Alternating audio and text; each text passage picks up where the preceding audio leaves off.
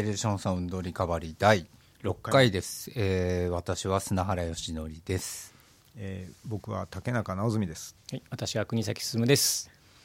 えーというわけでですねえーっと6回目です、はいでこれあの私たちがやってるそあのこのプログラムっていうのはあのポッドキャストなんですけどもそのポッドキャストっていうのは、まあ、僕も日本で普通にいるんでそんなにそんなに盛り上がってる感じっていうのはあの感じないんですけども、はい実は日本は盛り上がってない方っていうことなんですよね。はい。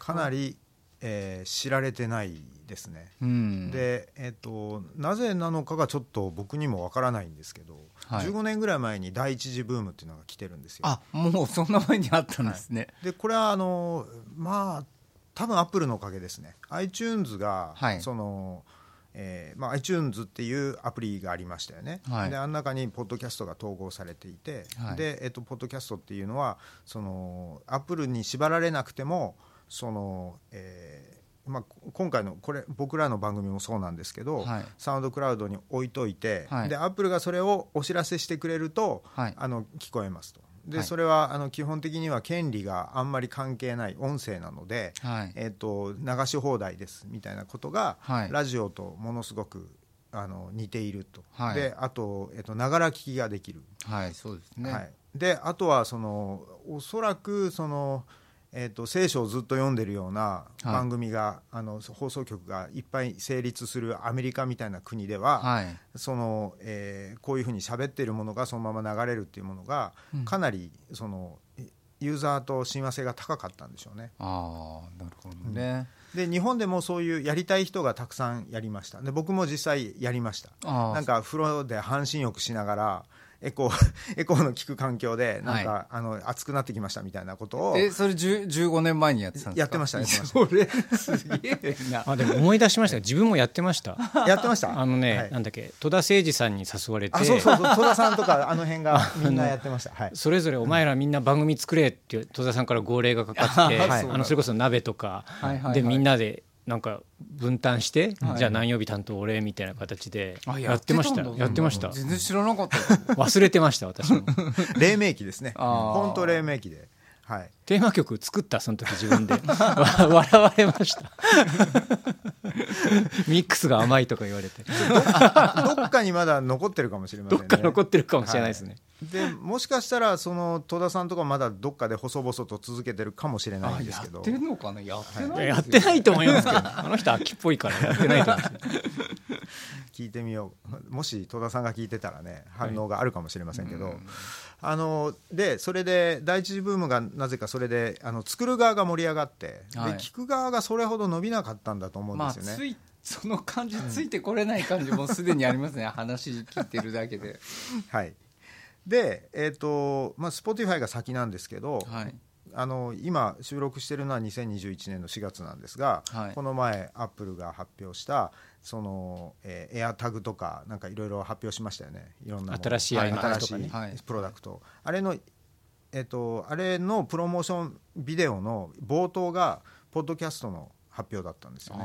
アプリを改良しましたっていう。ああ、なるほど。はい、であんまりはっきりとは言わなかったんですけどあの収益化をお手伝いしますっていうあのことでした、うん。要するに。うん、うん。で Spotify も同じようにやってるんですね、ではい。あの要はそれを何万回か何十万回か聞いてでそれが、えーとまあ、おそらくこれ予想ですけど、はい。外れるかもしれませんがアップルがなんか CM を混ぜるとか、はい。それからそのアプリの中でなんかそのバナー広告が出るみたいなはい。仕組みを導入して、はい。でたくさん聞けば聞くほどその、えー収録者にお金がはい返ると、当然アップルもお金取りますみたいはない。プログラムだと思うんですけども、そういうことが発表されました。うん。つまりそのえっと、ポッドキャストのようなものが、はい。今まではあの録音したものをそ流しっぱなしみたいになってて、はい。でそれが何億回聞かれようがそのやってる人には1円も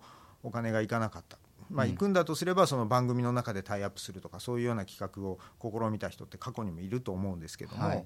まあ、そういうことをシステマティックに大きいプラットフォームがアップルのようなところがやりますっていうののアップルの発表があったということですね、うん。で Spotify はそれはやろうというふうに、まあ、目指しているんですけど、はい。もうちょっとそのあの現場に近いというかなんかどうやればあの、えー納得してくれますかねみたいなことをその主要な番組の人たちに聞いてるって話は聞きます。ああはいまあそれやるっていうことはあのアップルは何かそこにやっぱりあのビジネスの何かを見つけたっていうことですよね。ことでしょうね。ええまあその広告だけでそうやってあの稼いでいくか利益を上げていくかどうかっていうのはちょっと分かんないですけども、はいまあ、何か何か考えてることがあるっていうあことですよね。るあるあるのでそういうことを冒頭に発表したんでしょううね。んまあそれ考えるとあのそのいわゆるそのテレビに対する YouTube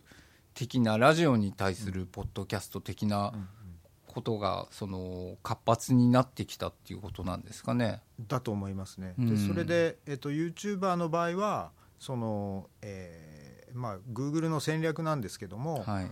そのお金を与えてはい。お金をもうすごいあのリーズナブルにっていうか普通に分配するっていうやり方まで全部公開してはい。で、えーそれでヒットした人にはもうお金あげますみたいなことをうん。表明されたのがもう56年前でそこからまあご存知だと思います。みんなここにいる人分かってると思うんですけど、はい。まあ、目立つ YouTuber っていうのはお金持ちになるわけですよね。簡単に。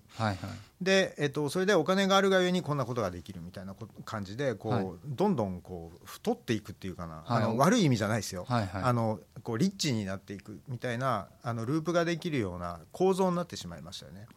でこれが全体的に見た時にいいことなのかっていうのはちょっとわからないんですよね。うん、うん。なんかその僕らがなんだろう小学生がなんか小学生のなんかなんだろう。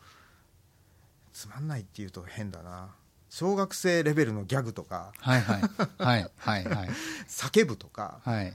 なんかあのキラキラするとかはい。いうようなものばっかりが、はい。その目立つようにはい。なってきてる感じはします、なんかあんまりこうなんていうんですかね。奥行きがない表現っていうかうんうん。ちょっと表面的な表現っていうんですかね。表現のための表現になってるんですよね。うん。あの僕らはその音楽をはい。その、えー、と今のポッドキャストのその発表の時に、はい。そのえー、とティム・クックさんはこれで新しくポッドキャストを聞く人が増えると思うし、うん。これは革命だと思います的なことを言ってるんですけど、はい。同じようにその餌箱を漁るように音楽を探してではい。それを素直に聴けるようなアプリっていうのは、はい。UI だったり体験だったりそれからその構造の提案じゃないですか。はいはいはい。だからそういうものがやりたくて、えー一生懸命話し合ってるっていうよう今な目的がちゃんとあるんですけど、はい。YouTube のヒット番組って、まあ、なんかその YouTube をやるために YouTube やってる感じになんか自己探求型自己目的型の番組になんかうん。なっていってしまってる気がするんですよね。でもまあだいぶ YouTube も個人のその YouTuber やってることは細分化してますよね、なんかそのただなんか面白いその体験みたいなことをして、あのそれを番組にしてたりとか、はいはい。まああとなんかこうあの料理とか、なんかお化粧、うんファッションみたいなのとか、なんかだいぶ細分化してきた感じはするんですけどどどういうジャンルが今メインっていうか一番その勢力が強いんですか？ちなみに YouTube そんなにそんなになんか僕くまなく見てないのであのどういう YouTuber が人気あるのかしあんまりよく知らないんで。もやっぱよく聞くのはゲーム実況？あゲーム実況は一大ジゲーャムンルあのジャンルになってますね。あそうなんですか、はい。俺全然知らないゲーム実況。ゲーム実況はあの僕実際にはその YouTube でそれを見るってことはあんまりしないんですけど誰かがしてる横であのずっと画面見てるの大好きなんですよ、まあ、ある意味その生ゲーム実況ですよね、うん。あの通信ゲームっていうことですか、いろんなまあーゲームはいろいろなんですけれども。あそうですか、ゼビウス1000万点みたいなでのもあるんもいいしなんかスーパーマリオみたいなのでも全然いいです ああそんなのでもいいんだ。そういうのでもいいんです。あじゃあそれあの駄菓子屋の横でゲームやってるのずっと見てる感じそうですそうです。ああなるほど、ね、高校生のお兄ちゃんがやってるすごいうまいお兄ちゃんがいてずっと見てる感じ。100円で何時間もやるみたいいな。そうですそうです。ああそれ結構そんな人気あるんですか、あります。へえ。でそれであの奥行きの深いゲームなんかだと、はい。あのこういうところでこんなバグを出してで、はいはいはい。そうすると空が飛べますみはい、たいなのが、あ昔と変わんねえじゃんそれ。うん、あって。でそういうものに特化したようなそのジャンルっていうのはいっぱいあって。はい。で、えーでだからそこが結果的に増えるのではいはい。深掘りしたその誰もわからないような、い。あのえ動画がはい。いっぱいあって、えで知ってる人は喜んで見るけど知らない人はわけが分かんないわけわかんんないですよあのね先鋭化のなんか塊みたいなものがええ。あったりします、それでも人気あるんですよね。あ人気はあります。すげえなおおそらくだからそのあのメインストリームとそのサブカカルチャーのはい。あのところでもおそらく話をしたと思うんですけどそのいわゆるその先鋭化したサブカルチャーみたいなものが、はい。あの YouTube というプラットフォームで混ざって存在してしまっているので。あそうですよね、うん。だからまあなんなんかその形だけ舞台だけあって、その舞台で何やってるかはもう本当にみんなバラバラっていうか、漫才やる人がいたら次バンドが出てきて、はい。次なんかこうなんか金魚飲みますみたいな人が出てきたりとか。金魚飲んだらそうですね。でもそういうのもありますよね。今今やでも怒られるかもしれませんね。金魚がかわいそう的なそうちゃんと、はい。ちゃんと吐き出します。後に吐き出しますっていうのをこうテロップで入れて。美味しくいただきましたいただきました。食べればいいのかよっていう話もありますよね。でもまあだから舞台だけあってそこをとりあえず何やってもいいよっていうことになってるっていうことですよね。そうですね。あの、それがプラットフォームのそのフラットさでありあそうですね。それがアメリカ型のそういう、まあ、法治主義というか放任主義というかどこでコントロールするかっていうのをその見ながら決めていくっていうはい。スタイルなんだと思いますね。はい。であのよく、まあ、この話をそんな深く掘ってもこの番組の目的とはちょっと離れてしまうんですけど、はいはいはい。ニコニコ動画はちょっと違ったんですよ。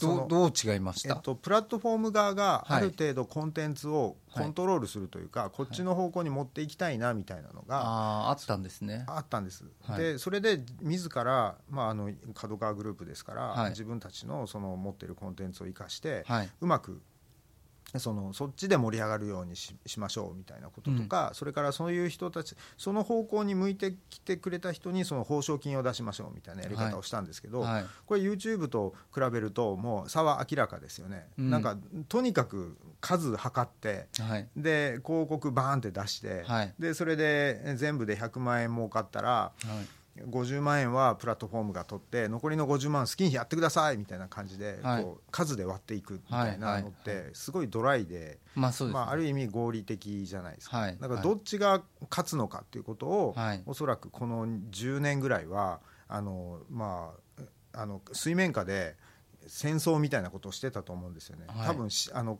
プラットフォームの思想の戦争だったんですよ。戦いだったんですよ、で結局、まあ、今の状況を見るとそのニコニコ動画よりも YouTube の方があの見られている数が多いっていうことだけを考えると、はい。勝負としてはそのそういうフラットなプラットフォームの方がはい。あのユーザーには人気が出たっていうことあのニコニコ動画のコメントがビビヨビヨって流れるの、あれは面白かったですけどねあれはそうですね。あのなんか起きた時にドーって一気に流れるのとかすごい面白かったですけどね。あれは本当そうですよね。あの盛り上がるときにみんなが盛り上がるのが一緒だってことが確認できるし。そうであがあの画面が見えなくなるのがすごい面白かった、あのゴーって流れてでそれはあのコンサートで、えっと、なんかすごいいい演奏があった時にみんなが拍手するのとはいはいはい同じ感じなんです一緒よねですね、うん。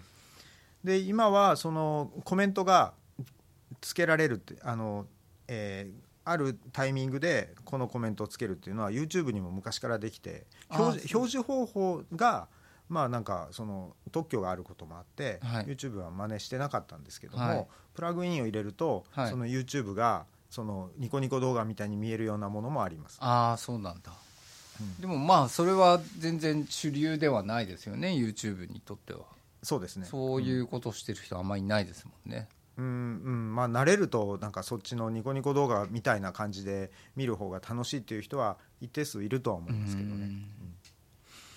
だからそういうその楽し、えっと、エンターテインメントの楽しみ方っていくらでもこう人によって違うわけじゃないですか。はい。でもそれをその、えっと、ずっとこの番組がテーマにしてるそのプレイリストでいくら優秀なプレイリストで、えっと、あと好きな人があの作ってくれたプレイリストにしても、はい。そのずっと頭から聞いていって、はい。あのまあ、2時間経ちましたみたいなことが、はい。あのえー聞き方としてパーフェクトなのかっていうと議論の余地がありますよね。はいそうですね。だから、まあ、そこら辺がその僕らがアプリを作るあの意義にこうアプリの UI にしてもアプリの機能にしても、はい。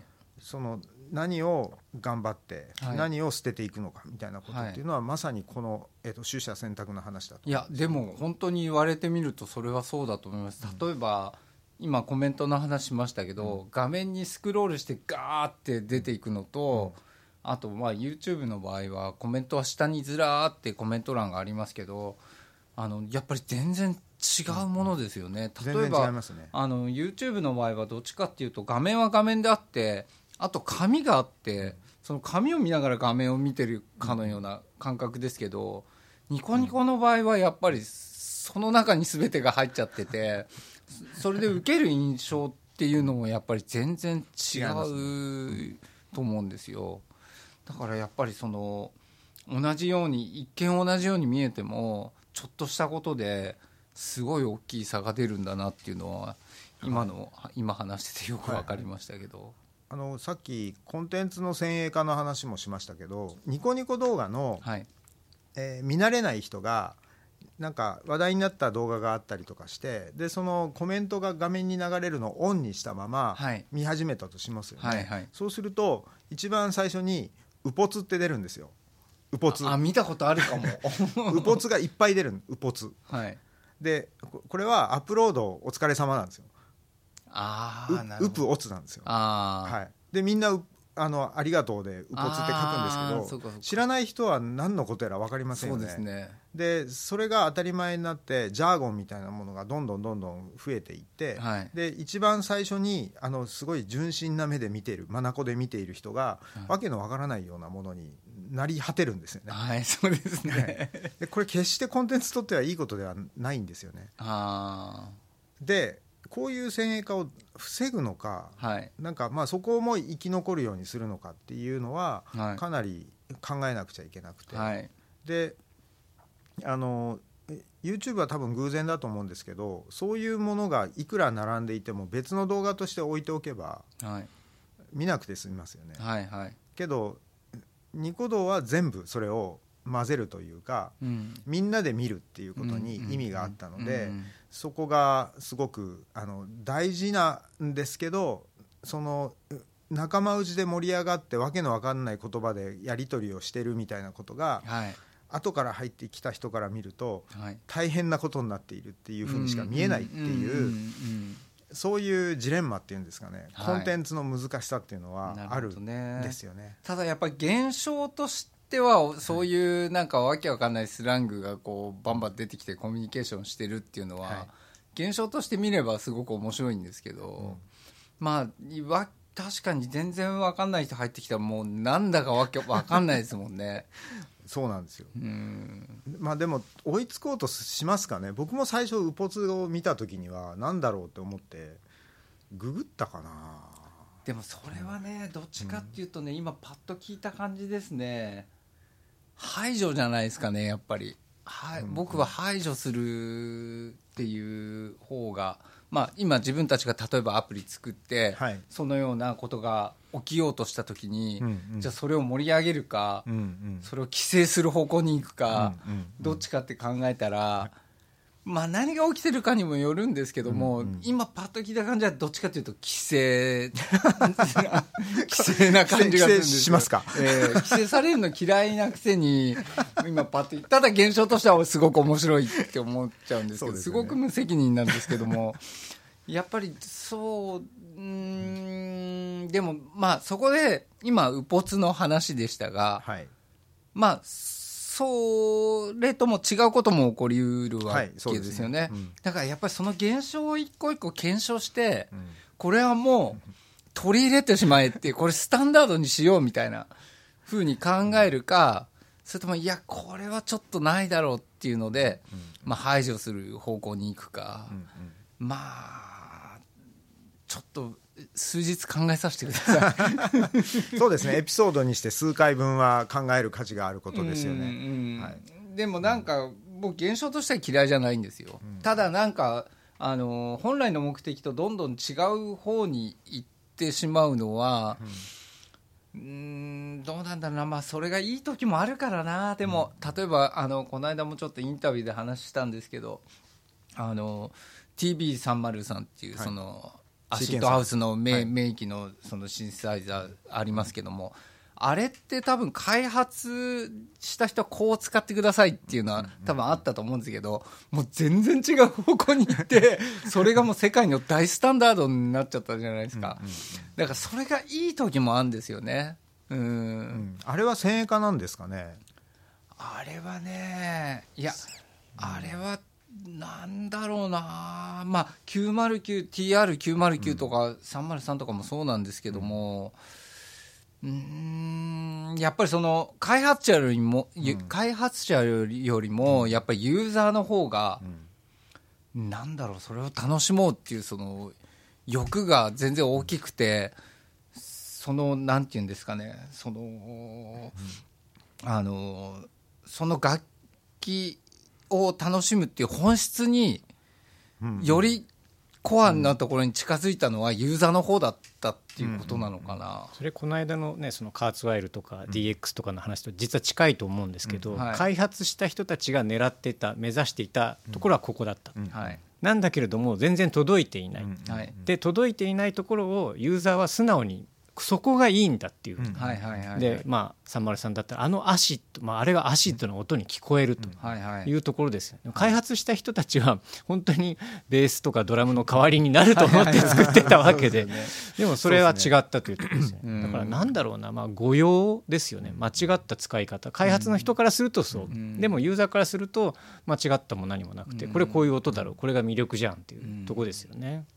でもまあ僕使う方からしたらやっぱりそのこれこのボタンを押しちゃいけないっていうボタンをやっぱり押すべきだっていう考え方なんですよ。どっちかっていうと。押したくなりますよね。はいはい、ででも今よなんか世の中的にはもう押しちゃダメっていうともうこれが犯罪かのような、なんかそれがさあの前回言ってたようなその平均化に結びついてる感じが実はするんですよね。うんだからすごく難しいそれ規制すべきかしないべきかっていうのは、うん、現象としては面白いんだけどまあこれちょっとテーマだなしばらくの。ん。そうですね、うん。だから想定していたユーザーさん、まあ、この間の話で言うとあのコミュニティ。でも全然違う人たちがき来ちゃった、はいはいはい。でもその人たちはすごく楽しくやっていると、はいはいはい。えこの人たちを楽しませるために作ったんじゃないんだけど、まあいいかと思うかどうかですよそれでその本来の目的で来た人たちをじゃあどうするかっていうこともあまた違うの作るかみたいな。そうなんですよ。そこをなんか考えていかないといけないし、なんかただ規制するだけではやっぱりダメなんでまあまあダメでしょうね。うね。うんうんうん。規制はやっぱり、やっぱりあの自分がいつも言ってるそのこの社会主義的なその、あの作った方がこう使ってほしいって使われちゃうっていう方にやっぱりなっちゃうんであくまでもユーザーが使うためにつ作ってるわけですから。うん。ちょっとテーマだなそれ。うん。そうですよね、うん。だからハードフロアが悪いんですかねいやもっとあの DJPL とかそういう もっと古いとこまでいろいろ悪い人は。悪い人もまあいっぱいまあハードフロアもあのだいぶ悪いですけど、ね、だいぶ悪いですよね。難しいです。うん。だからその UI を決める時の、はい。その決め方を、はい。そのまあ、民主主義って別に全然その場合はいいわけではないとは思うんですけど、はい。その規制主義にするのか、はい。自由をどこまで残せるのかみたいな、まあ、うん。でも基本自由がいいような気はするんですよね。うん。で同行したところのその線引きをどうするかっていうのはもうセンスだと思うんですよ。はいなんかニコ動の例で言うと、はい。例えばその、えーすごいサビの部分とかではい。これから歌う歌詞があの画面の真ん中にバカッとかって出てくることがあるんですよ、でこれは盛り上がるかどうかっていうのは、はい。そのネタばらしみたいな時にはな何をしてくれるんだっていう感じになるし、はいはいはい。でも本当にみんなが知ってる歌のあのいいフレーズをはい。ここで、あのテキストでバンって出すことで、はい。本当に効果的に感動を呼び出すよあの、うん。呼び覚ますようなうん。コメントになる場合もあるんですよ、なるほど。だから同じことをしてるんですけどあの人に与える印象って全然変わりますよね、うん。でそれを全部規制してしまったら、うん。可能性が閉じられるので、うん。なるべく規制はしたくないっていうのは僕の個人的好みではありますね。あとまあそのアプリケーションをどうやって作るかにもよると思うんですよね、例えばなんかこうすごい自由にいろんなことをできるようにしておけばそういう異常なことはまあ起こりやすくなるわけですよね。うん。シンプルにすればするほどそういうことはやっぱり起こらなくなってくると思うんですね、だから、あのーそこをどういうふうに考えるか。でもそれ言ったらね割とやっぱり僕は考えてたのはシンプルな方かもしれないな。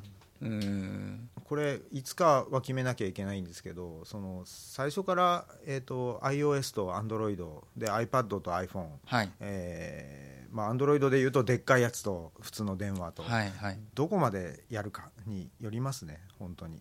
そのどこまでやるかっていうと。その開発の環境が全然違うわけですよ、はいはいはい。でその2つのそういう共通のスマホのプラットフォームに、はい。両方1回書けば両方にあのできますよみたいな、はい。あのあの開発が同時にできますよっていうようなツールもあるのはあるんですけど、はい。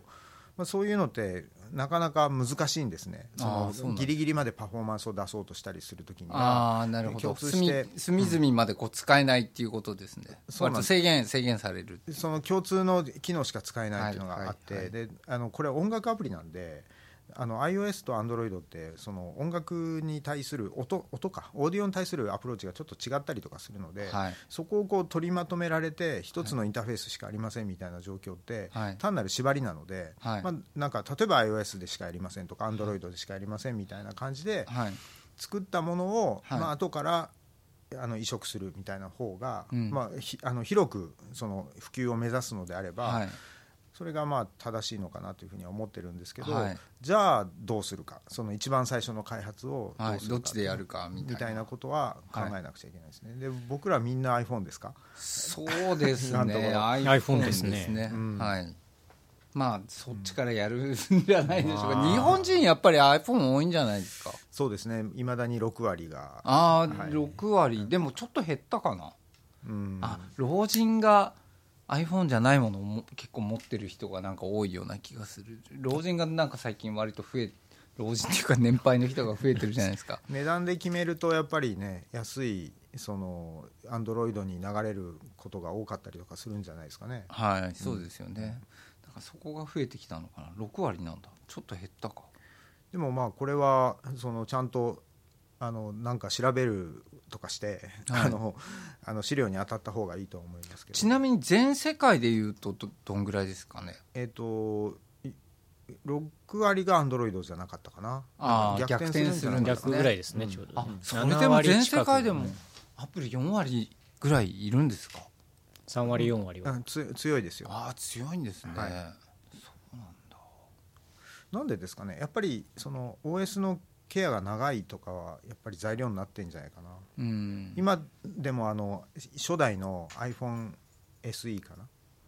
6S と中身が 6S と同じやつはいはい。は普通に使えますからね。あ最新の OS で。へえ、はい。そうなんだ。でそれが6世代前ですよね。はいで結構前でアンドロイドでそんなことありえないのでああ結構端末をバンバン変えていかなきゃいけないいけないいんですよね。と考えるとやっぱりその例えば親が買って子供を使わせるとかはい。なんかあのなんか壊れた時にあのスペアどうぞって貸してあげるとか、はい。はいみたいなことでものすごく便利になってるっていうのはあの印象としてはありますね。ああそうなんだ。からアップル製品はそこでは優れてるような気がします。はい